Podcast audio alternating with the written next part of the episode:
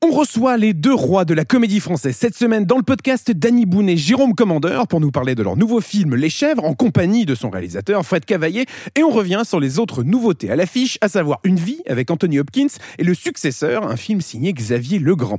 Séance tenante saison 3 épisode 8, c'est parti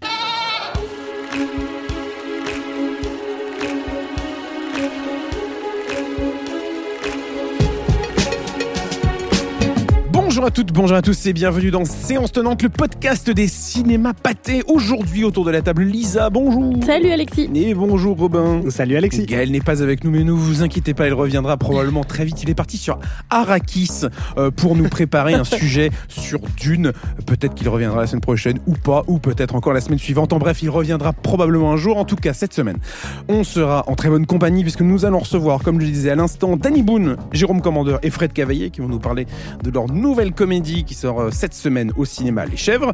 On fera d'ailleurs un petit focus sur ce qui se passe en ce moment avec la comédie française euh, qui cartonne au box-office. On reviendra sur certaines d'entre elles et on essaiera de, comprendre un peu pourquoi tous ces films marchent euh, plus que d'habitude. On reviendra bien sûr sur les nouveautés à l'affiche. Je disais, Une vie avec Anthony Hopkins et le successeur par Xavier Legrand, réalisateur que l'on connaît notamment pour Jusqu'à la garde. Euh, mais on commence tout de suite par un petit tour d'horizon des bandes annonces qui ont un peu euh, réveillé Internet, qui ont un peu, est-ce qu'on peut dire qui ont cassé Internet, euh, Robin? Totalement, parce qu'on a un nouveau record qui s'est euh, établi grâce à la première bande-annonce dont tu vas nous parler. Et Eh oui, car il y a quelques semaines a eu lieu le Super Bowl, n'est-ce pas? Qui a gagné? Les Kansas City Chiefs. Bravo, Oh. nous avons notre expert football américain autour de la la table. nuit. Bien sûr, ce n'est plus un podcast cinéma, mais un podcast sur le football américain. Euh, mais alors, il ne connaît cette équipe que parce que euh, l'un de ses joueurs sort avec Taylor Swift, bien entendu. Précision Si, si, si, si, importante. avoue-le. Tu as le droit, regarde chaque année, je regarde le Super Bowl. Ch- Chaque année, tu regardes Taylor Swift, mais ça, il n'y a aucun doute. Euh, bref, en tout cas, on les félicite s'ils nous écoutent. Bravo à eux. Le nom de l'équipe, tu me le répètes? Kansas City Chiefs. de véritables héros à mes yeux. Alors, le Super Bowl, donc, euh, qui, euh, tradition oblige, euh, permet euh, à tout un tas de studios de mettre en avant des nouvelles bandes annonces, de sortir des premières images de tout un tas de films, dont un film qui a en effet battu tous les records lors de, ses, de, de sa sortie pardon, sur YouTube, c'est Deadpool et Wolverine. Exactement, le troisième donc opus de la saga Deadpool qui fait une entrée sans doute fracassante dans le Marvel Cinematic Universe euh, l'été prochain. Euh, donc un film dont on a beaucoup entendu parler depuis euh, sa mise en production. On se souvient que Deadpool était avant produit chez la Fox avant le rachat de Disney du studio. Un succès avec deux premiers films qui a été quand même très conséquent et Marvel Studios a voulu garder le personnage et l'intégrer dans son Marvel Cinematic Universe en indiquant vouloir respecter le ton du personnage et euh, son côté très irrévérencieux, euh, et aussi une certaine violence quand même, parce que les deux premiers Deadpool sont euh, interdits au moins de 17 ans aux États-Unis. Euh, donc ça sera le premier film Marvel Studios euh, à avoir ce même classement. Euh, Ryan Reynolds est effectivement de retour, et on le savait déjà, et c'est donc confirmé par le titre officiel, Hugh Jackman également dans le rôle de Wolverine. Euh, ça fera donc 24 ans qu'il euh, incarne le même personnage au cinéma, c'est quand même aussi un record. C'est pas mal, ouais. Et euh, la Pour un bande-annonce... film qui sortira donc le 24 juillet. voilà. Et la bande-annonce, euh, après 24 heures, est devenue celle la plus visionnée de l'histoire. Et dans la bande-annonce, on voit pas grand-chose. Hein, on n'a pas de caméo à l'appel comme ce qui est un petit peu prédit depuis quelques mois On euh, sent qu'ils du qu'ils tournage. gardent tout ça, Voilà. euh, mais tant mieux, hein, en, en réserve pour le film. Euh, en deux mots, on a donc l'impression que Deadpool va être appelé à travers la euh, TVA, qui est donc l'autorité un peu du euh, multiverse, on va dire, euh, introduite dans la série Loki. Euh, qui d'ailleurs c'est un peu l'idéal pour euh, aller chercher des personnages à droite ou gauche et les intégrer euh, comme on le souhaite dans le MCU. Donc Deadpool va arriver là et avec peut-être une certaine façon revisiter un peu certains moments du MCU, tout en sans doute s'en moquant un peu, voire en tuant l'univers Marvel. Il y, a un- célèbre comics qui est Deadpool Killed the Ma- Marvel Universe. Donc on ne sait pas exactement vers quoi on se dirige, à part que euh, si le titre est aussi euh, Deadpool et Wolverine, c'est que Hugh Jackman aura quand même un rôle conséquent et ne sera pas juste euh, un caméo à un moment donné. Quoi. Et je disais ça pour la blague tout à l'heure, mais est-ce que Taylor Swift aura son caméo dans Ah bah Deadpool oui, c'est vrai que c'est Parce qu'il y a un vrai le- sujet. Il y a un vrai sujet. Il y a Au-delà un de la vrai sujet vanne. là-dessus. Il y a un vrai sujet. là-dessus. Je n'ai pas vu ce sujet-là. Euh, oui, oui, parce que. bah, Mais j'ai le sentiment que Robin va t'éclaircir, vraiment. Mais bien sûr, mais c'est un 100% sur la Swifties. Parce je que sais. non, mais euh, je, je vois surtout que Ryan Reynolds euh, aime tourner avec euh, ses amis. On voit que Hugh Jackman, c'est euh, un peu son Son BFF. Exactement, depuis Mhm. plusieurs années, et on sent que le film vraiment euh, découle de cette euh, relation entre eux. Ils voulaient avoir leur film Deadpool et Wolverine après la tentative un peu ratée de Wolverine Origins. Et, euh, Un peu, ouais. un peu beaucoup. Hein. Euh, voilà, euh, complètement raté. Mais euh, donc on voit que le film part un peu avec cette idée-là. Et euh, est-ce que c'est du teasing volontaire? Je pense. On voit aussi que, euh, que ça soit Hugh Jackman, euh, Ryan Reynolds ou le réalisateur du film de Deadpool et Wolverine, Sean Levy, il est souvent accompagné effectivement de Taylor Swift au point que la rumeur commence à enfler qu'elle aurait peut-être un petit rôle euh, dans le film. Donc euh, est-ce que c'est vrai, est-ce que c'est faux? On verra bien. euh, Réponse le 24 en juillet. tout cas, on sait que certains caméos sont euh, annoncés, certains officiellement, d'autres non. Donc, euh, on sait qu'il y en aura. voilà, il y en on va les garder, on verra bien. On verra bien, on en fera un peu un bingo et puis dans la Très salle bien. on cochera un Euh, peu dans, dans le but d'avoir un maximum de, de personnages. Mais je pense que le film va être surprenant et, et vraiment, j'ai très hâte de, de voir euh, ce qu'il peut proposer. Aussi au cinéma cet été, euh, un film qui a dévoilé pour la première fois de, de- une vraie bande-annonce, c'est Sans un bruit jour 1, qui sortira le 26 juin, euh, donc qui est un prequel, hein, parce que comme son nom l'indique, euh, on- Ouais. on, va suivre l'arrivée justement de ces aliens à Manhattan le premier jour de l'attaque extraterrestre. Un film qui sera porté par Lupita Nyong'o, Joseph Quinn et Jimu Nunsung qu'on avait déjà vu dans Sans un bruit 2. Mais c'est ça, c'est un lien en fait assez intéressant. Et tu te demandes comment ça va, comment ils vont naviguer là-dedans, étant donné que le personnage de Jimon Hunsoon, on, le- on ne l'apercevait qu'à finalement à la fin de Sans un bruit 2, Sans un bruit 2 qui aussi débutait sur euh, l'invasion extraterrestre. Exactement. Donc euh, il y a tout un, je pense, un petit assemblage. euh, avec Emily Blunt. Ouais, et, John Krasinski. Et hum, je pense qu'il y a un assemblage très intéressant à faire. C'est pas qu'un spin-off, c'est vraiment, je pense, l'idée d'un préquel, mais en fait, au final, je pense c'est un assemblage euh, et qui va vraiment prendre une bonne forme, en fait. Et puis ce qui risque d'être intéressant, c'est que ce qui avait fait la force du premier Sans un bruit, euh, c'était euh, qu'il avait été produit dans une économie euh, euh, assez, euh, assez réduite. C'est-à-dire que c'est Mhm. pas un film qui avait coûté énormément d'argent. Et du coup, de par ça, on voyait très peu les aliens, on voyait très peu la menace, parce qu'en Mhm. plus, il y avait juste tout ce travail incroyable sur le son. Et c'est ça d'ailleurs qui faisait la force du c'est ça film. qui fait hein. la force du de film. pas les voir, justement. Et donc, moi, c'est ça que, qui m'inquiète, entre guillemets, un petit peu, ou du moins, je suis plutôt très impatient de voir comment ils vont avoir ce traitement dans, dans jour 1, parce que maintenant que c'est plutôt une, une, une vraie franchise à blockbuster, j'espère qu'on va pas trop en montrer, et que justement, ils arriveront à jouer avec euh, la géographie de Manhattan, euh, des buildings et j'en passe, pour euh, faire passer cette horreur-là. Après, ce qui va être intéressant aussi, c'est de, de, de, de voir à partir de quel moment les survivants, enfin les New-Yorkais, comprendre vont comprendre qu'en fait, il faut juste ne pas faire de bruit. Ouais. Euh, Enfin, Mais- ça résoudra pas leurs problèmes. Effectivement, Mais, mais- bon, ça les sauvera peut-être euh, un petit temps. quoi. Mais ce que je trouve sympa de faire avec ce, ce préquel, c'est justement de sortir un peu de, euh, du, du décor imposé, ou plutôt installé dans les deux premiers films, euh, qui étaient très euh, Une forêt. Voilà, ouais, les champs, euh, vraiment. une j'ai- zone j'ai- industrielle abandonnée. Exactement, ouais, on sentait quand même un monde à l'abandon. Et euh, je trouve que repartir dans une, une mégalopole euh, ultra peuplée et euh, Ultra bruyante, bruyante, voilà. justement, ouais. euh, et jouer avec donc cette notion de euh, d'aliens qui utilisent le son pour euh, avancer. Euh, je trouve le contre-pied intéressant et c'est bien que la euh, saga arrive à se démarquer avec ses nouveaux films. En attendant euh, le troisième qui sera également réalisé par euh, euh, John Krasinski. Qui va faire entre temps Blue et enfin qui a fait C'est entre temps ça. Blue et compagnie avec Ryan Reynolds, qui sortira lui en mai euh, de cette année. Mais on sent vraiment que c'est sa saga parce qu'il a scénarisé, même s'il n'a pas réalisé le prequel, il a aussi scénarisé. Enfin, on sent qu'il Oui, tient vraiment à donner une cohérence le truc, ouais. à cette saga et à, et à la porter vers euh, de nouveaux univers. Autre film qui marquera l'été, c'est la suite de Twister. Twisters, incroyable euh, nom de film, hein, ils ont rajouté un S à la fin. Euh, ça paraît évident car maintenant il y en a visiblement plusieurs. Euh, on se rappelle de ce film, euh, j'allais dire extraordinaire. Moi, c'est un peu une Madeleine de Proust, un film sorti en 96, euh, réalisé par euh, Yann de Bont avec Bill Paxton, Ellen Hunt et Philippe Seymour Hoffman. Déjà un casting incroyable, film produit par Spielberg euh, sous bannière Emblem chez Universal. Euh, un film donc Twisters qui sortira le 17 juillet au cinéma en France avec euh, la star montante d'Hollywood. Est-ce que c'est pas un peu un poncif de dire ça, mais Glenn Powell, Glenn Powell que l'on avait vu bien sûr en, en Némésis, ou en tout cas en, en- comment dire élève un peu réfractaire dans Top Gun Maverick et qui a fait le succès aux côtés de Sidney Sweeney de Tout sauf toi en début d'année. Euh, il sera accompagné notamment de Daisy Edgar Jones et d'Anthony Ramos euh, dans ce film qui sortira cet été. On imagine encore plus du coup de, de tempêtes, De tornades. de tornades en l'occurrence, enfin d'événements venteux, tout à fait, dans lesquels on n'a pas envie, climatiques. d'événements climatiques dans lesquels on n'a pas du tout envie Et du de coup, se euh, petite confidence, je n'ai jamais vu Twister encore. Oh là euh, J'ai très hâte de le rattraper Eh ben, écoute. euh, à l'occasion. On pourra faire un hors-série sur. Twister. Ouais. Pareil, j'ai pas vu il y a très longtemps, j'ai Ouais. juste souvenir. Mais j'ai cette image du poster et de cette typo. Enfin, Ouais. c'est Ouais, quand même un, un univers que je vois, que je visualise. Mais donc il faut, il faut. Et c'est intéressant le, le casting quand même. euh, tu vois, quand tu compares le casting précédent à celui qu'on vient d'annoncer là, je trouve que c'est assez. euh, c'est assez, comment dire.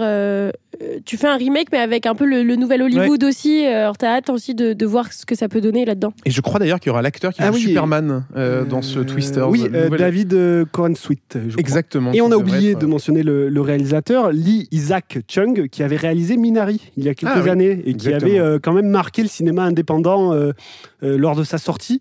Donc euh, très curieux. Je pense que c'est une des bonnes raisons d'être curieux de, de voir euh, ce qu'il va faire avec un film qui est sans doute plus impressionnant en termes de, de, de technique avec euh, le, le sujet, euh, mais sans doute en gardant un peu sa, sa patte très personnelle. Quoi. Donc ça, ça sortira cet été, euh, comme les, les deux films qu'on a mentionnés précédemment, Sans un bruit, Jour 1 et Deadpool et Wolverine.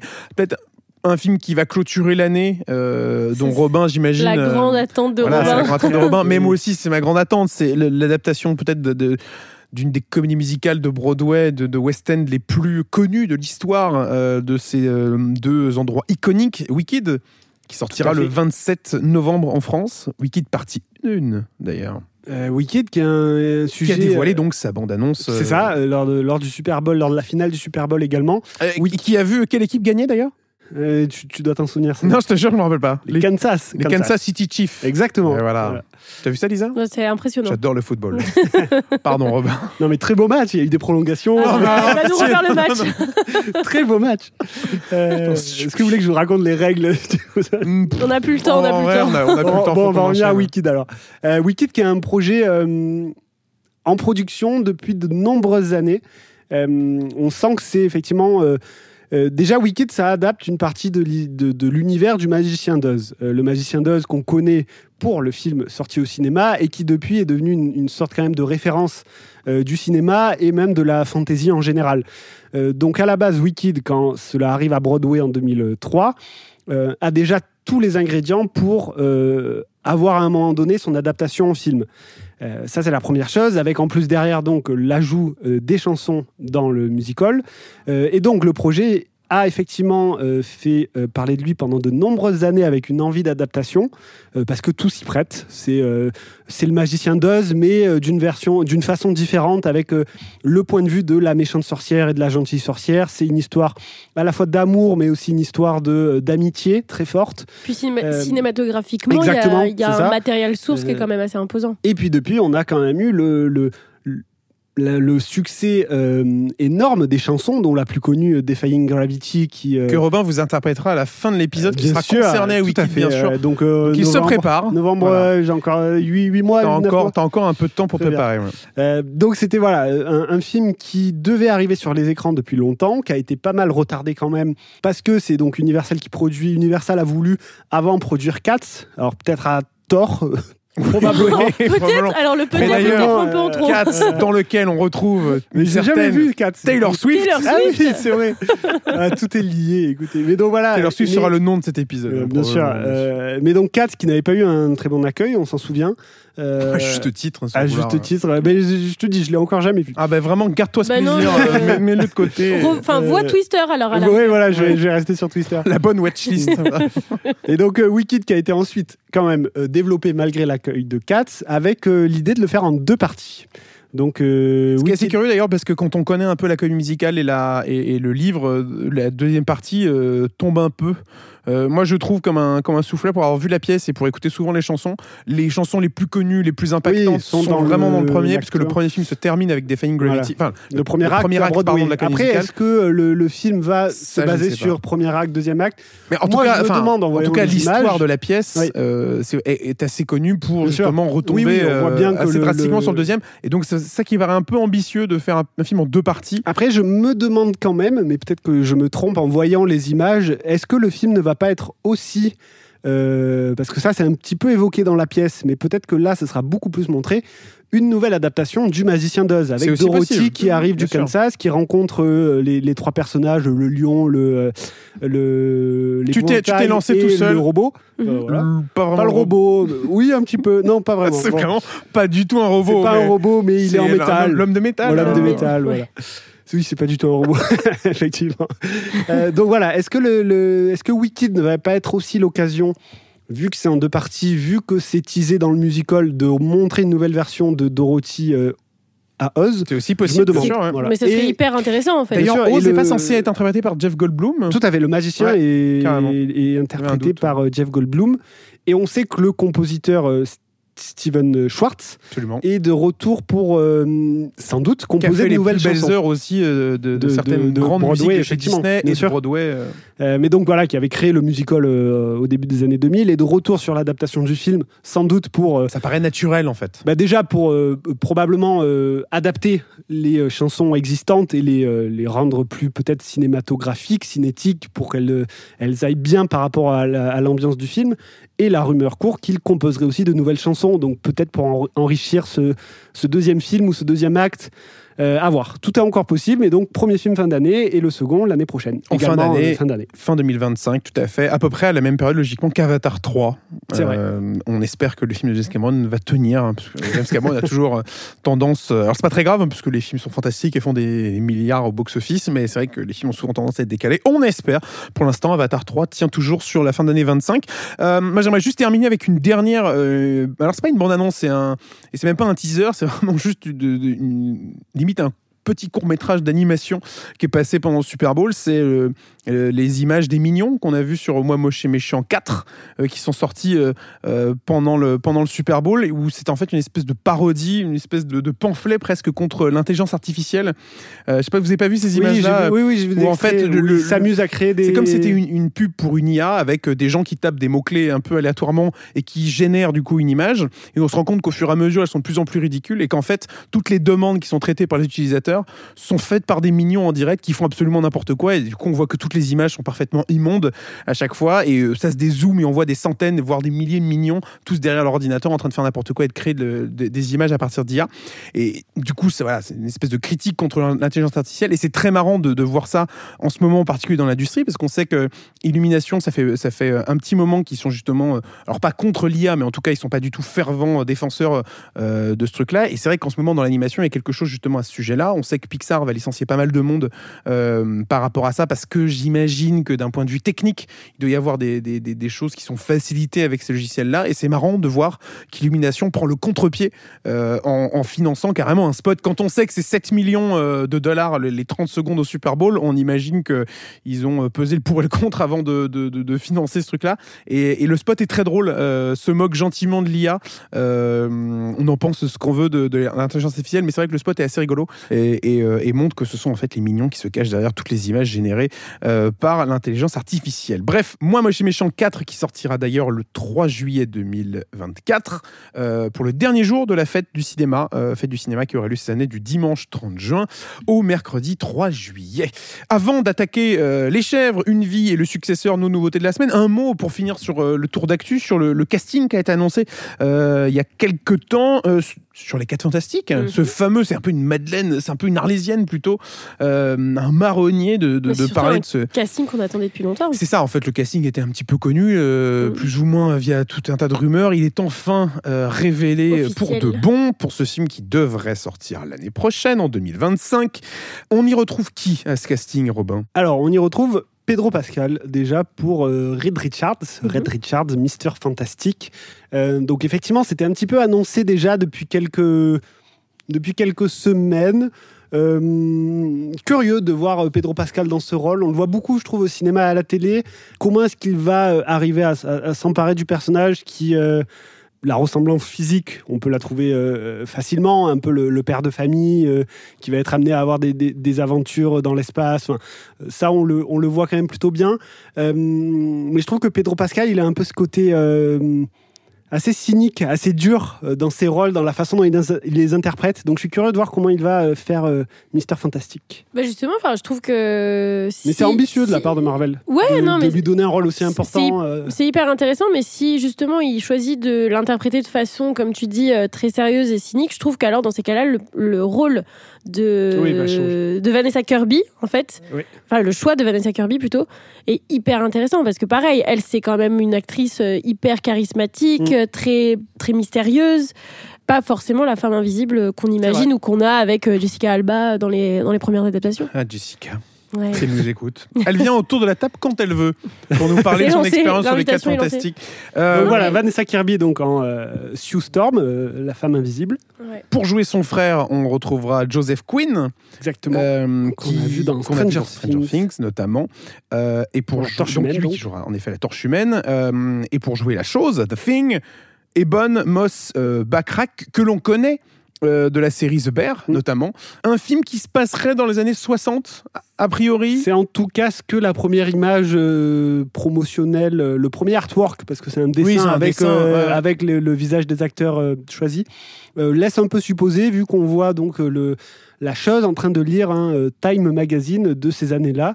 Et puis Euh, surtout, et le, le logo le est, dessin euh, a, voilà. une, a une- comment le dire, logo une a vraiment euh, euh, ouais. une, une ambiance euh, 60s, même des années 50. Euh, euh, c- ça, ça aurait à la fois du sens parce que euh, les 4 Fantastiques, c'est la première famille Marvel, souvent elle est décrite comme ça, euh, créée dans on- les années 60. Et surtout quand on connaît le nom du réalisateur du film. Euh, oui, qui a- effectivement. Qui a, travaillé sur, euh, qui a travaillé sur WandaVision et qui justement ça, déjà Matt euh, s'amusait. Shackman. Matt Shackman et déjà qui s'amusait de, de, de, de ces différentes époques avec euh, euh, le, le- tout le personnage interprété par euh, Elizabeth Elizabeth Olsen Olsen, ouais. qui traversait ces différentes époques à Et c'était d'ailleurs les, différentes séries. sans doute les mo- meilleurs moments de la série, quand euh, la série essayait de, de créer une, une reconstitution de ces années-là. Donc très curieux de voir comment est-ce que les 4 Fantastiques vont s'intégrer au, au Marvel Cinematic Universe. Si ça part dans les années 60, euh, ça va donner une belle originalité. Et après, parce à voir justement comment est-ce qu'ils Oui, vont c'est ce, c'est ce revenir qu'on se euh, disait euh, dans le avant l'enregistrement. Peut-être qu'ils ça commence dans les années, ça commence dans les années 60, ils partent dans l'espace. Il peut y avoir voilà Et on les un retrouve, tas de- euh, plus un tard. peu à la un peu à la Steve Rogers euh, qui arrive euh, Captain America voilà qui était dans le passé qui parce qu'il a été congelé mais là ça peut être tout à fait autre chose euh, avec les quatre fantastiques Il était congelé. J'ai la l'impression qu'on l'a mis au, au frigo, on l'a mis au la congélateur. phrase hors contexte Alors, il a eu un accident d'avion quand même, le pauvre. hein. voilà, c'est ça. Oui. Il a été congelé Il était congelé. donc voilà les quatre fantastiques sont effectivement euh, lancés pour de bon et euh, je pense que c'est pour Marvel euh, des rôles très très importants Et ça devrait sortir euh, en 2025, le même été d'ailleurs que Superman Legacy, euh, qui sortira aussi euh, l'été 2025. De toute façon, une année assez folle. hein. Peut-être qu'on reviendra dans un épisode à venir sur, sur le line-up de 2025, avec un line-up 2024 déjà qui sera très chargé à partir du second semestre. Mais c'est vrai que 2025 a l'air particulièrement spectaculaire. Mais plutôt que de parler des aventures super-héroïques qui marqueront 2025, parlons plutôt d'un film qui va marquer cette semaine au cinéma, la grande comédie française de la semaine. C'est Les Chèvres, réalisé par Fred Cavaillé avec Danny Boone, Jérôme Commandeur et Claire Schust. Une enfant de 11 ans accusée à tort, c'est imperdable.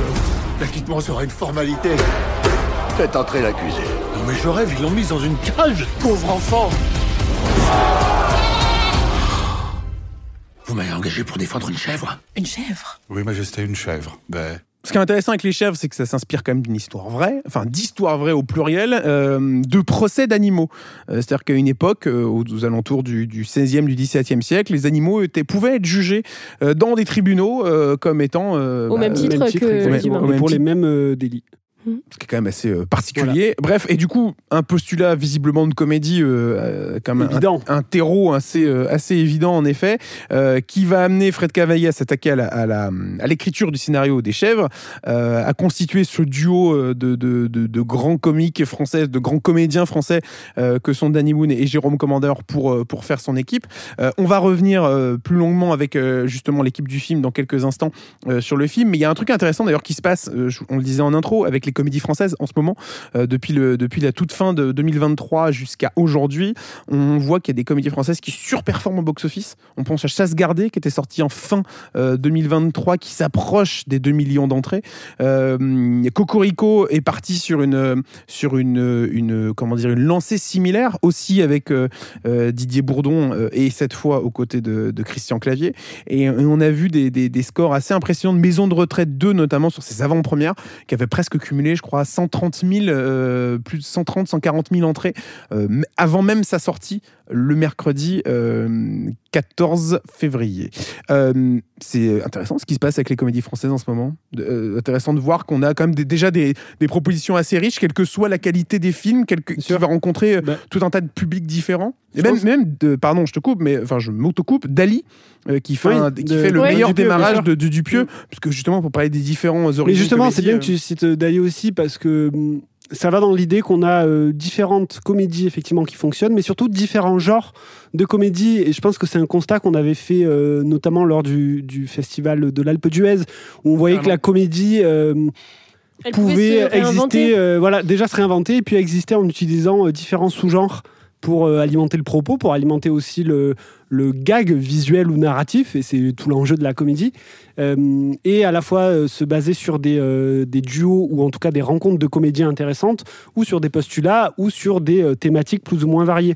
Et ça, je pense que c'est la, la force de la comédie, et en tout cas la, façon pour la comédie de continuer à exister, de continuer à se renouveler, et de pas s'enfermer dans justement bah, une façon de, de la faire qui serait dépassée. Et après, effectivement, les films sont plus ou moins réussis, mais ça, c'est comme pour tout, et c'est le jeu. Et euh, je pense en tout cas que c'est bien d'avoir euh, ces nouveaux auteurs qui arrivent avec euh, d'autres films. Moi, je suis, je suis absolument d'accord avec ce que Robin dit, dans le sens où, effectivement, la comédie a tendance à se réinventer, et à explorer des sous-genres euh, pour en faire de la comédie. Là, typiquement, l'exemple des chefs, c'est un film de procès, finalement. Mais je dirais aussi Mais c'est une grande comédie et en même temps, c'est une euh, comédie ouais. familiale, et que c'est- évidemment.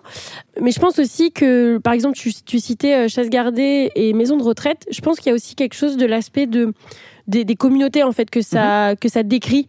C'est-à-dire euh, quand on voit que euh, je sais pas, les maisons de retraite, ça se passe euh, dans les maisons de retraite, mais parce qu'en même temps, tu as tout ce débat au, au niveau des personnes isolées, des EHPAD, Ouais, ce genre de choses. Je pense que ça rejoint euh, finalement un, un pan de la société, une communauté, euh, que ce soit les chasseurs pour chasse gardée ou de ce genre de choses, auxquelles des gens vont s'identifier, des communautés vont s'identifier par passion, parce qu'ils ont un vécu là-dedans aussi. Je pense que c'est ça aussi qui va solliciter le- le- l'attractivité en fait de ces comédies. Et même dans une certaine manière, Cocorico, sur le sujet des tests ADN, qui est, Complètement. qui est un truc qui est à la mode depuis quelques années, Ouais, euh, qui va- un film qui va, qui va justement s'accaparer ce sujet-là.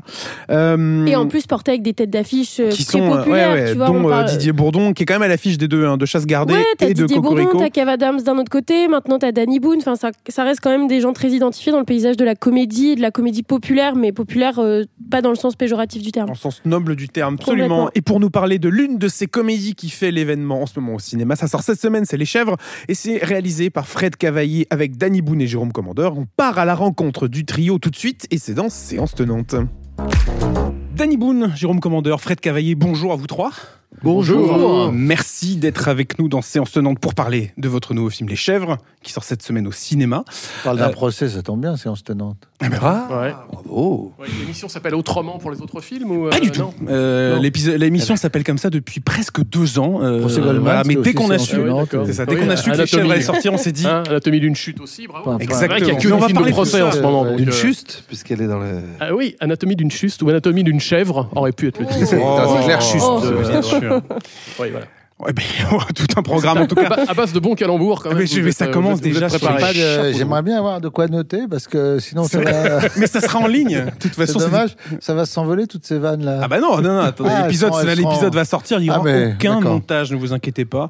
Euh, le postulat de si, départ, moi, je vais quand même écouter au bout de trois minutes. Je vais, je vais laisser repasser ces, ces vannes. de passer ce bon moment. Euh, je mais- vais le remettre après. Je Bah, vais bien le sûr. après. Tout à votre honneur. Euh, le- les chèvres, le postulat de départ, c'est donc le procès des animaux. Quel terrain de jeu c'est pour une comédie quand on s'attaque au script, quand on s'attaque à la création de ces personnages et. Et puis quand on joue aussi, accessoirement, dans le film. Euh, bah écoutez, ouais, c'est un postulat formidable de comédie. Euh, déjà, euh, moi je l'ai appris, hein, je ne savais pas que pendant 150 ans en France, on a fait des procès aux animaux. Et, c'est toujours assez jubilatoire d'aller prendre un postulat comme ça qui traite de choses aussi absurdes. D'ailleurs, on dit souvent que au cinéma, faut pas mettre des choses réelles parce que personne n'y croit. Là, il fallait vraiment bien, bien, et c'est pour ça que c'est bien qu'on en parle et qu'on dit que ça a vraiment existé, parce que c'est effectivement totalement euh, farfelu, et qui dit farfelu, donc euh, la base d'une euh, d'une comédie qui traiterait un peu de la bêtise, euh, un sujet euh, intemporel et universel. On va dire, c'est bien ça. C'est c'est vraiment. C'est dommage, c'est cette dernière interview, je trouve ce truc-là. J'ai rien à rajouter. moi. Bah oui, moi non plus. Et à jouer, alors, quand on reçoit cette proposition de comédie-là, c'est quelle, c'est quelle Ah bah, attente? Oui, il y avait plein de choses qui, euh, qui moi, m'ont- m'ont m'ont plu. Euh, euh, le fait que ça vienne de Fred, de jouer avec Danny, euh, le fait de voir au début, de trouver dans la- à la lecture que, que ce soit un, non pas un, un- un- micro-sujet, parce que c'est, mais j'allais dire de- un sujet tout petit petit, euh, de savoir si cette chèvre ou pas allait être euh, accusée, acquittée, euh, etc. Et en fait, et je l'ai, j'ai pris un énorme plaisir euh, au, visionnage du film, à voir que non, euh, c'est comme un dézoom, c'est-à-dire que on est sur cette chèvre, mais en fait tout ce qui est intéressant et important, euh, c'est euh, tout ce qu'il y a autour et, et évidemment le, le- la place de l'autre, comment on le considère, euh, comment on considère les femmes, comment le- le- les, les- les tribunaux populaires qui seraient un peu nos, nos réseaux sociaux de l'époque. voilà, c'est tout ce cocktail-là qui m'a qui m'a emballé. Et puis c'est aussi, on parle de comédie, mais c'est aussi un film d'époque. Euh, je voulais savoir, c'est quel challenge en, tant qu'acteur, notamment avec les costumes, mais aussi en tant que metteur en scène avec les décors, de construire ce film d'époque-là, justement? C'est facile, c'est beaucoup plus simple de jouer, de, rentrer dans la, dans la période euh, et de, de faire un saut en arrière comme ça avec des décors très réalistes. On n'était pas jamais sur fond vert d'ailleurs, on n'a jamais tourné sur fond vert. C'est Philippe Chiffre hein, qui a fait le, le, grand chef, un euh, grand décorateur. chef décorateur. Et puis même la lumière euh, naturelle euh, de, de ce, ce Marseillais là, Denis Roden. Ouais. Ce, voilà, qui Très est- grand chef euh, euh, ouais, de- opérateur. voilà, Très grand. euh, deux mètres il fait ouais, presque c'est vrai.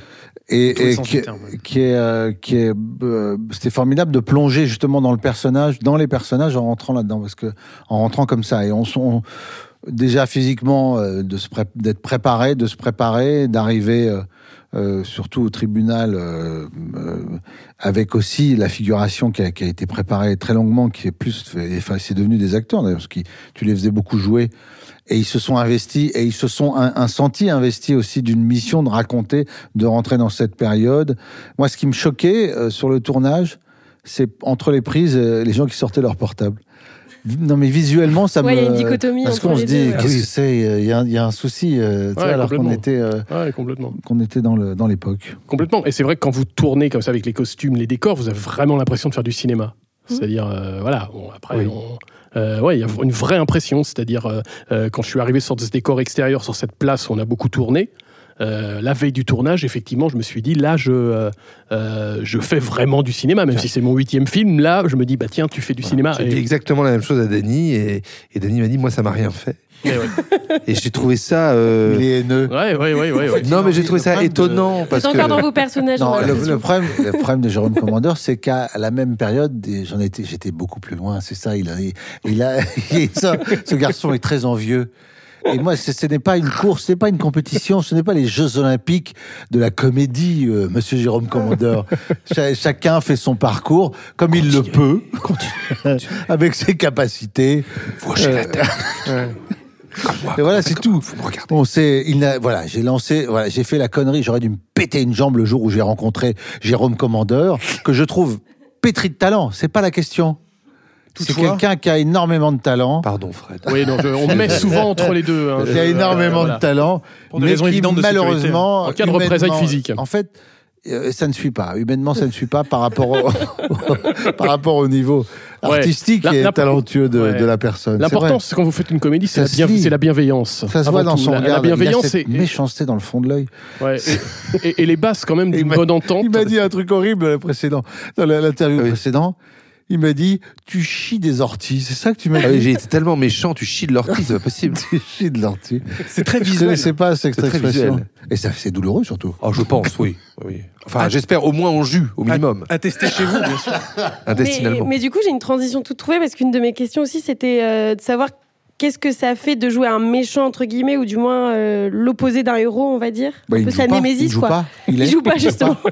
mais non, mais à quel point ça a été jouissif, justement, pour, euh, pour vous, qui venez vraiment de la comédie, même si c'est une comédie, encore une fois, mais... Euh, non, mais ça m'a, ça m'a emballé parce que d'abord, sont des gens qui, ce sont des gens qui souffrent. Les méchants sont des gens qui souffrent.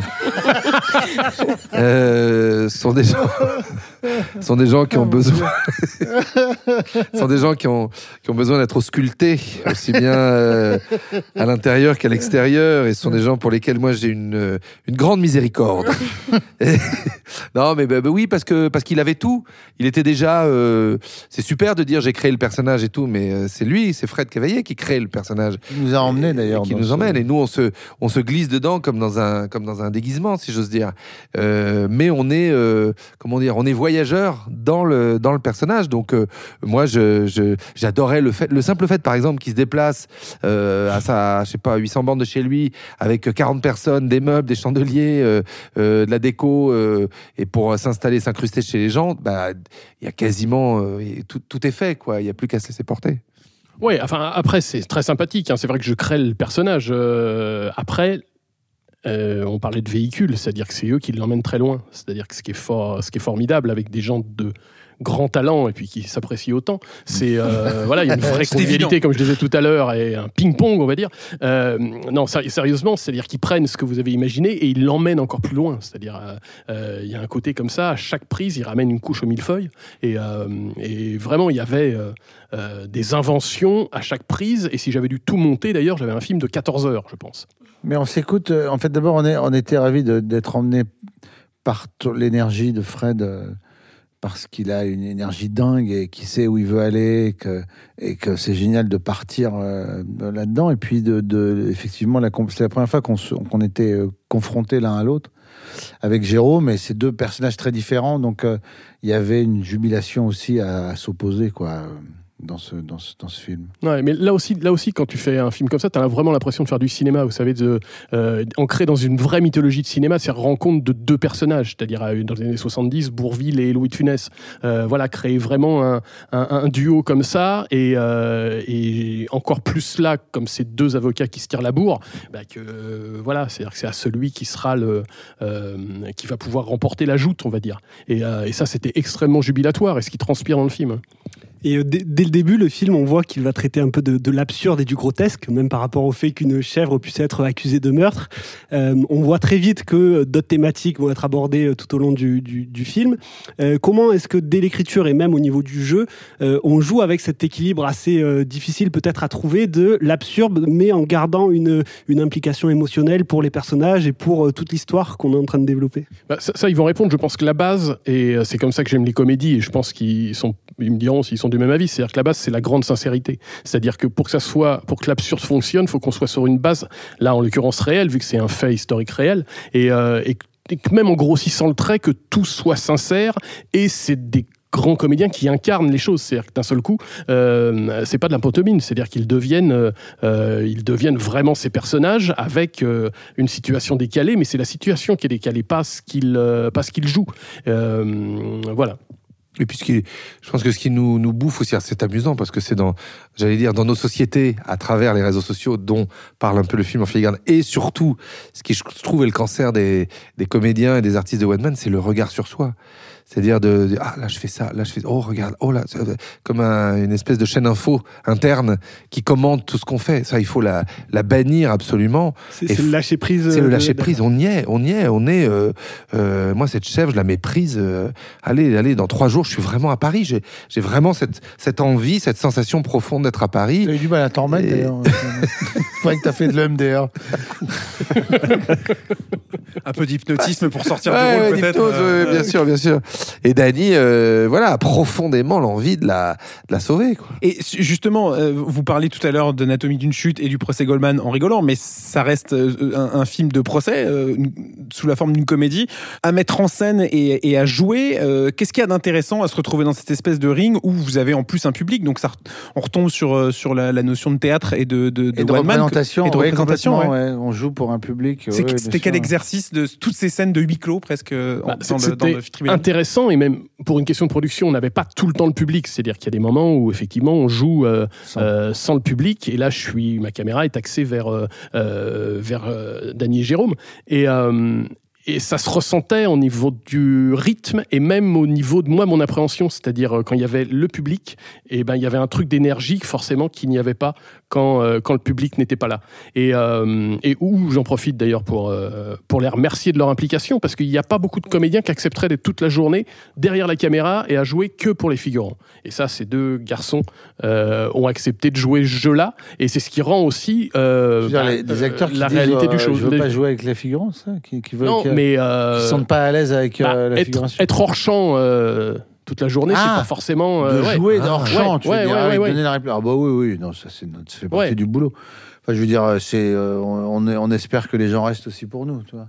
C'est horrible d'ailleurs quand tu démarres ta carrière et que tu as des acteurs euh, très connus qui viennent te voir en disant ça t'embête si je, je ne reste Ouais, pas. ça c'est un, ouais, c'est là, inadmissible. euh, Si je file pendant que toi tu fais tes répliques. euh, Oui, si je pars, euh, je pars quoi. Ils mettent le- la- quelqu'un, un assistant met la veste et on joue euh, dans le vide. On peut le faire évidemment, mais où est le Il y a plus de jeu quoi. Enfin, il y a plus. il y a- Voilà. Ouais.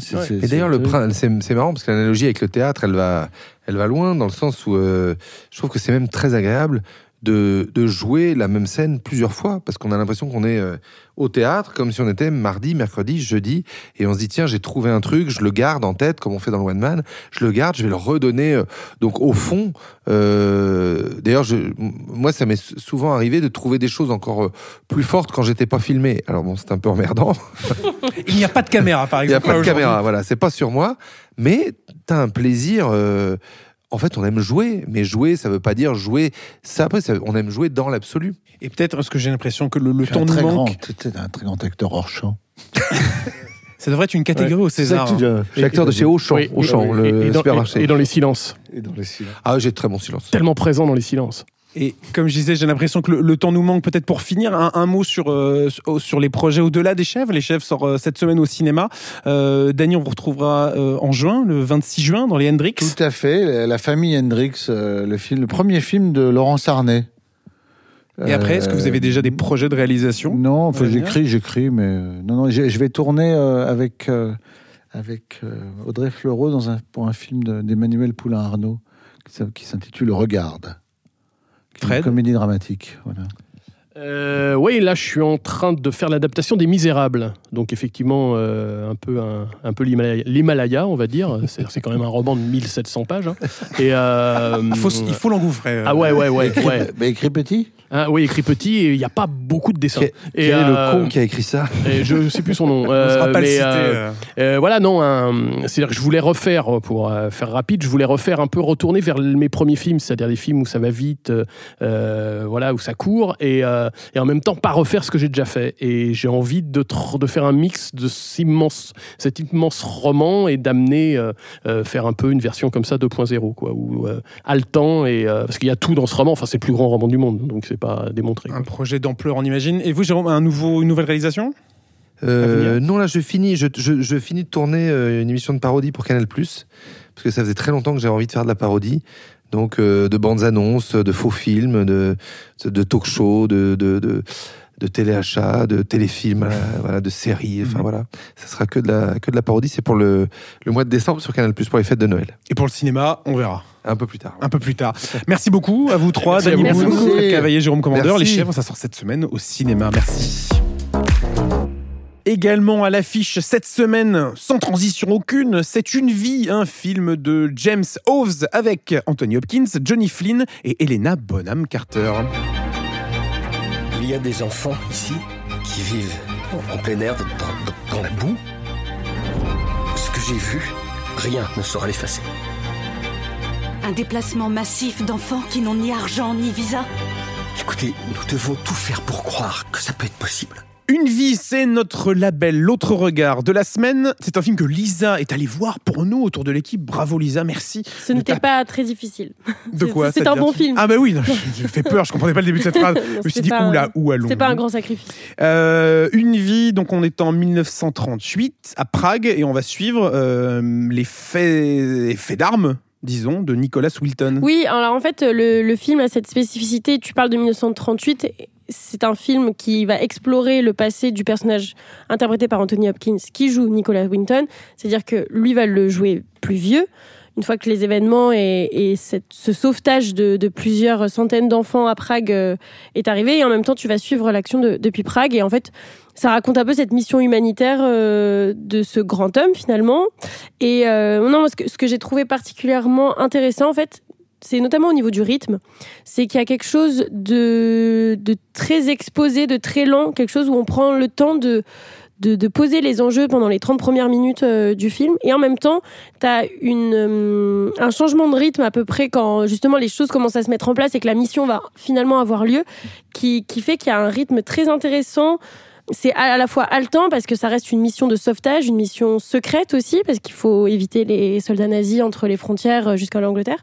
C'est un rôle complètement euh, fait pour Anthony Hopkins euh, dans le sens où tu, tu retrouves un peu le Anthony Hopkins d'Armageddon Time du coup, le, grand-père très émouvant. euh, mais là, il est vraiment, enfin, c'est pas juste euh, The Father où il nous tirait les larmes aussi, tu vois. C'est il y, a un- il y a un truc de d'habiter. Tu sens qu'il y a un- quelque chose dans son rôle qui est, qui est vraiment prenant. Et il y a autre chose aussi qu'il faut souligner sur le film, c'est qu'il y a cette tendance, je pense, du cinéma, de même de la littérature en ce moment, à parler de la Seconde Guerre mondiale sans la montrer. On parle, je pense eff- effectivement à la zone d'intérêt, même si le, la démonstration Ouais, est tout autre. Euh, encore une fois, ça prouve que le cinéma, il veut encore s'emparer de ces histoires-là, de ces héros-là, euh, des gens qui ont fait la différence à une époque où c'était très sombre aussi. Euh, des gens qui étaient acteurs complètement de, de ça aussi. Euh, donc voilà, je trouve que le film est à la fois émouvant, rythmé, offre une, belle performance d'Anthony Hopkins, comme on a l'habitude de le voir, parce que à aucun de ses rôles euh, il n'a manqué. Mais, euh, mais voilà, c'est un, jeu, un joli film, même si le sujet est quand même assez, assez lourd. Et si Nicholas euh, Winton, son nom ne vous dit rien, vous avez peut-être déjà vu passer cette séquence sur les réseaux sociaux euh, d'une émission euh, de, de 1988 qui avait Mm. été diffusée sur la BBC One.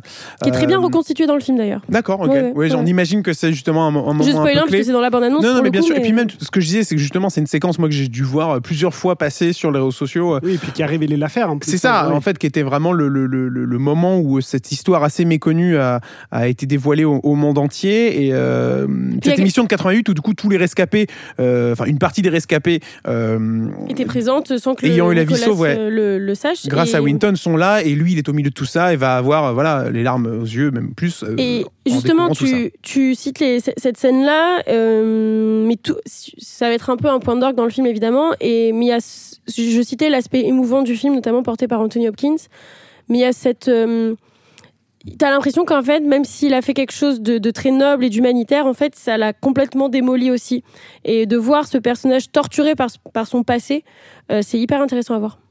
Et pour nous parler un peu plus en détail d'Anthony Hopkins, je crois que Robin nous a préparé un petit quelque chose, n'est-ce pas? J'ai un petit billet d'humeur sur Anthony Hopkins. Si- Il est d'humeur, peut-être qu'il déteste Anthony Hopkins. En tout cas, on va le découvrir. Vous allez Euh, tout savoir. On va tout savoir sur Anthony Hopkins et c'est grâce à Robin, c'est l'heure de son billet. Whatever you want to do, believe it, believe it, believe it, even if you don't believe. Play the game of belief. On a tous un souvenir un peu particulier d'Anthony Hopkins et c'était pas facile quand j'ai commencé à, réfléchir à ce billet de me dire qu'est-ce que je vais pouvoir vous raconter dessus.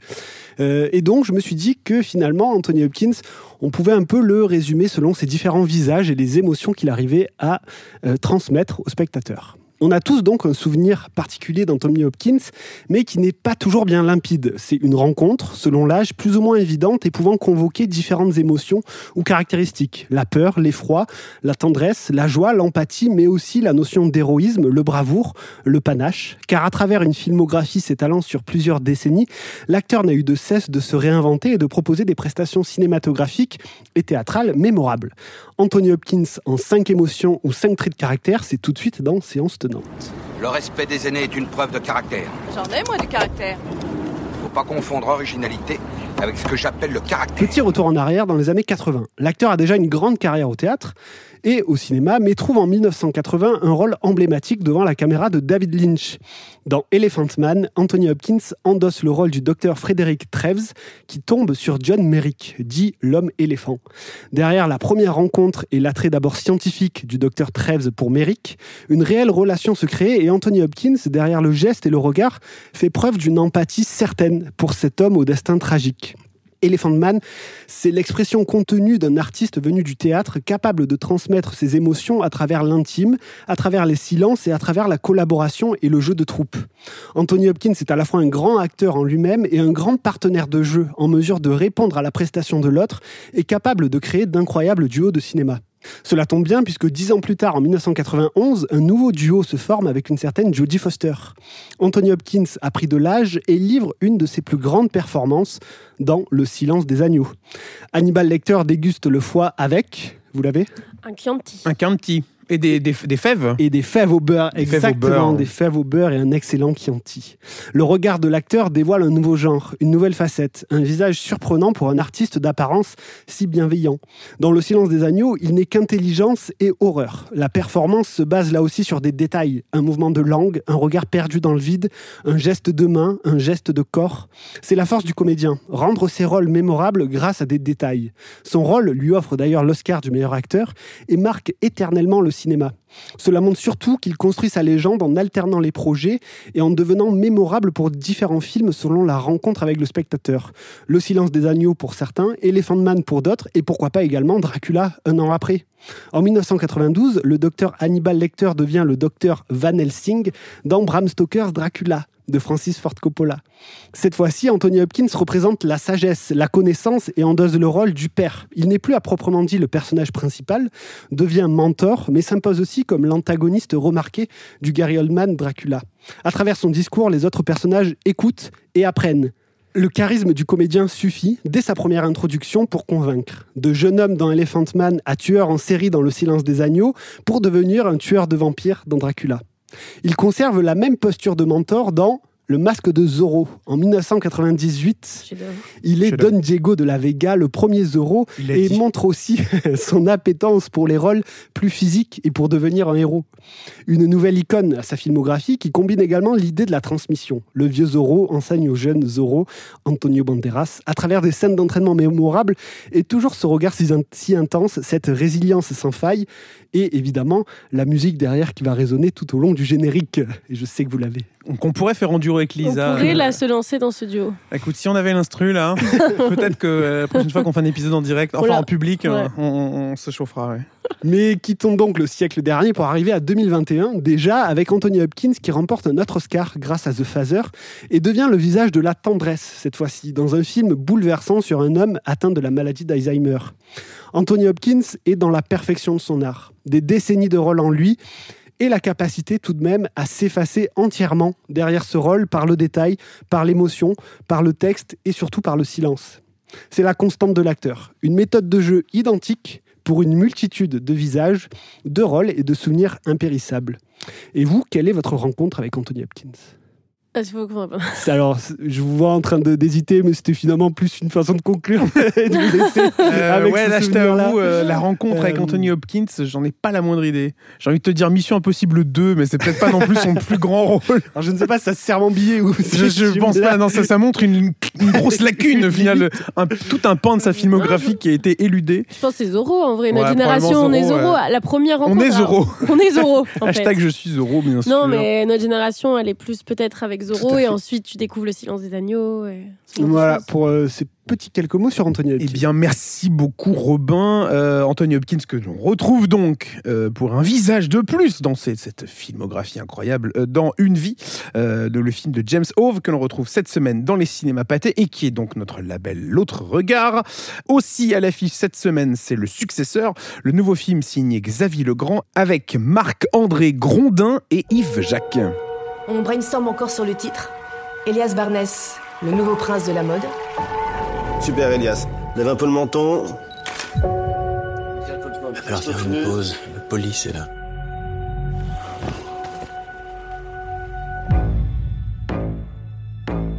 Ton père a été quelqu'un de.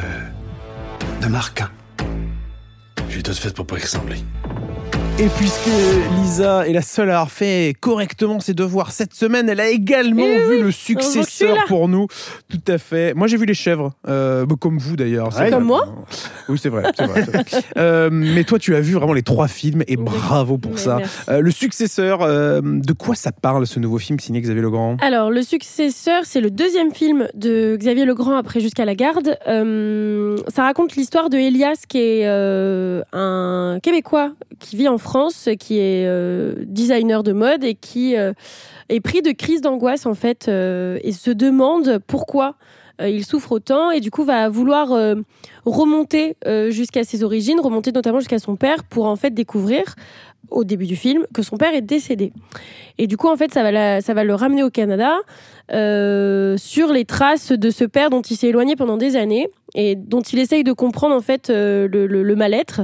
Et en fait, Elias va faire une découverte sordide, je ne dirais pas laquelle parce que c'est le pivot du film, qui va remettre en question euh, toute sa vie, mais surtout qui va nous remettre en question en tant que spectateur, parce que il y a vraiment une première partie Tu es en train de nous dire que tu n'es plus la même personne. depuis plus que- la même personne. Non, c'est c'est vraiment un film qui te reste en tête. Et encore une fois, Xavier Legrand, il montre qu'il peut offrir, euh, offrir pardon, des claques cinématographiques, mais dans la, dans, dans le- comment il cultive en fait la tension, euh, comment il enferme ses personnages, comment il les piège aussi. La scène finale euh, ou de dénouement en fait, où on comprend tout ce qui s'est passé et qu'est-ce que Xavier Legrand nous a exposé pendant une heure et demie. euh, prend une dimension telle qu'on est scotché littéralement à notre siège. C'est vraiment un grand film. Je peux pas vous en dire plus parce qu'en fait, ça serait ruiner le propos du film, ruiner sa tension, vraiment. C'est porté par, c'est porté pardon par des acteurs extraordinaires. On est tout le temps dans le doute. On pense tout le temps qu'il va se passer quelque chose. Des fois, ça arrive, des fois, ça n'arrive pas. Euh, donc, c'est un pari, je pense, réussi pour Xavier Legrand qui signe donc son deuxième long métrage après la grosse claque qui était jusqu'à la garde. C'est ce que j'allais dire, hein, qui était, euh, alors, en l'occurrence, le seul film que j'ai vu de sa filmo, mais en même temps, c'était son premier. son premier. Donc, au final, j'ai vu 50% de sa filmographie. J'ai vu presque sa Je suis tout à fait un, un film près. Euh, mais un, un premier film jusqu'à la garde qui était assez exceptionnel, euh, qui était une vraie, qui était aussi pour le coup une vraie claque de cinéma. Ouais, complètement. Euh, on- avec Léa Drucker et, Et Denis Ménochet. Denis Ménochet, dans Mhm. cette espèce de, de, de, de film bah, justement sur la garde de, de leur enfant. C'est intéressant aussi comment il. Et la toxicité. euh, Ouais, c'est ça. Et mais justement, c'est, je pense que c'est une des obsessions du. C'est vrai que quand tu regardes le successeur et, et jusqu'à la garde, je pense que c'est une des obsessions de Xavier Legrand, c'est de euh, parler des liens familiaux, mais dans ce qu'ils ont de plus toxique, de plus noir, de plus secret. Euh, donc encore une fois, je pense qu'il y a certes t'as le pari de scénaristique qui est rempli, mais tu as aussi ce- cette continuité dans sa filmographie euh, qui est complètement remplie aussi. Donc euh, vraiment, allez voir le successeur, c'est c'est une belle claque, une grosse claque en tout cas, et une grande scène avec Michel Fugain. Je ne dirais que ça, allez-y. Oh, elle nous laisse vraiment Ah, le comme teasing. ça le teasing. Michel Fugain, ça, ça a réveillé Robin en Eh tout oui, cas. bah, je sais que j'en appelle à vos, à Oui. vos propres obsessions. Si vous l'aviez vu, il a, il a bondi de En sa fait. Taylor Swift et Michel Ah Fugain. bah alors là, mais vivement le duo. Mais, Imaginez mais la réputation que vous me donnez, c'est quand même magnifique. Mais est-ce que ce n'est pas une réputation au final euh, qui est euh, parfaitement cohérente avec ta véritable personnalité? Non. Il est duel, il est complexe, il est. Merci. Visiblement, il y a beaucoup de monde dans sa tête. En tout cas, euh, cette semaine, trois films à découvrir au cinéma. Les Chèvres, Une vie et Le Successeur. Pourquoi faut-il aller découvrir Les Chèvres cette semaine au cinéma Lisa? Euh, pour euh, Jérôme Commander, dans... parce qu'il parce qu'il joue l'antagoniste pour une fois et que c'est assez jouissif de le voir euh, là-dedans. Robin? Euh, on en a un peu parlé lors de, lors de l'entretien, mais pour quand même le, ce qui m'a marqué, le propos de l'absurde. La façon dont on arrive à rendre l'absurde crédible et euh, à dérouler le propos derrière euh, de cette thématique. Et j'ajouterais pour euh, la belle grande comédie française qu'offre. euh, Enfin, qu'est ce film, tout simplement Il y a, y a un truc sur le voyage, il y a un truc sur le- les costumes, sur les décors, sur la musique qui fait que c'est un bel objet de cinéma, je trouve. Euh, Au-delà de la comédie qui est à l'intérieur, mais je trouve que visuellement, il y a un truc assez intéressant avec ce film-là. Une vie, pourquoi faut-il aller le découvrir, Lisa? Bah, pour Anthony Hopkins, mais. Ah bah tiens, la belle affaire. Non, non, il est, non, il est bluffant, il est émouvant, il est fort, il est puissant, il est tout ce que disait disait Robin dans, dans son billet d'humeur, c'est euh, c'est la tendresse. J'ai cru que tu allais dire tout ce qu'est Robin au final. je me suis dit, waouh, ça c'est du compliment. Non, et le rythme du film qui est assez. euh, pas. Elle a dit non, elle a dit non, faut pas déconner non plus. Elle a pas, faut pas déconner. Euh, et pourquoi faut-il aller découvrir le successeur Encore une fois, Lisa? Pour sa fin. Allez-y pour sa fin. Restez jusqu'au bout pour sa fin parce que elle va juste vous démolir, mais c'est une belle claque de cinéma. Eh bien, si vous avez envie de vous faire démolir, euh, allez donc découvrir le successeur cette semaine au cinéma, tout comme Les Chèvres, la comédie signée Fred Cavaillé avec Danny Boone et Jérôme Commandeur, ou Une vie avec Anthony Hopkins, qui est notre label, l'autre regard de la semaine. Euh, Peut-être un petit tour d'horizon sur les événements qui vont marquer euh, les cinémas pâtés dans les semaines à venir. C'est bien entendu d'une deuxième partie qui sortira la semaine prochaine au cinéma. Les réservations sont bien entendu déjà ouvertes dans toutes les technos, mais allez-y peut-être en IMAX, histoire de découvrir le film vraiment euh, à 100% tourné en IMAX d'ailleurs euh, pour ce film-là. Euh, autre rendez-vous cette semaine, c'est le film avec Yves Montand et Romy Schneider qui ressort dans nos cinémas le jeudi 22 février avec un- une séance dans le cadre des, des, rendez-vous Il était une fois avec le film César et Rosalie le jeudi 22 février. Et ce week-end, pour les fans d'animé, euh, le samedi 24 et dimanche 25, Demon Slayer Kimetsu no Yaba. Alors je me tourne vers Robin qui est un véritable euh, fan de manga également. Il a beaucoup de passion. Oui, c'est vrai. T'as beaucoup de passion. On pourrait faire une liste? Oui, mais on va pas la faire. D'accord. Euh, Demon Slayer, une, euh, une passion. Demon Slayer, euh, je connais, j'ai un petit peu lu, mais je ne suis pas expert. euh, Tu n'as lu qu'une pouvoir- centaine de, de- J'ai lu que quelques tomes, effectivement, pour, pour un petit peu. C'est toujours plus que nous. C'est toujours plus que nous, en effet. euh, et Mais c'est très bien, Mais effectivement, je- j'en doute euh, pas. voilà. Cette semaine, ça sera donc à découvrir samedi et dimanche. euh, Demon Slayer Kimetsu no Yaba en route vers l'entraînement des piliers. C'est un titre assez précis, qui est assez euh, factuel. Euh, donc en route vers l'entraînement des piliers, c'est tout ce que j'ai à vous dire. Dans le cadre des rendez-vous de l'animé, c'est cette semaine euh, dans les cinémas pâtés. Bref, un riche programme. La semaine prochaine, on se retrouve bien entendu en direct d'Arakis pour parler de Dune. Deuxième partie, le film événement euh, de ce début d'année et puis même de cette année tout court. On a hâte d'en parler. On l'a déjà vu. Tellement hâte. On l'a déjà vu, on peut le dire. Oui, on l'a déjà vu. Incroyable, chef-d'œuvre. Euh, bref, on en parlera largement plus en détail la semaine prochaine. En tout cas, euh, merci beaucoup, Lisa, Mais merci à vous d'avoir été autour des micros de séance. Non, merci Robin. Merci Alexis. Et merci à vous qui nous écoutez. On se retrouve la semaine prochaine pour de nouvelles aventures. Donc, d'ici là, prenez soin de vous et à très bientôt au cinéma. À mon avis, j'ai pas fait un truc genre. J'ai l'impression d'avoir. euh, non?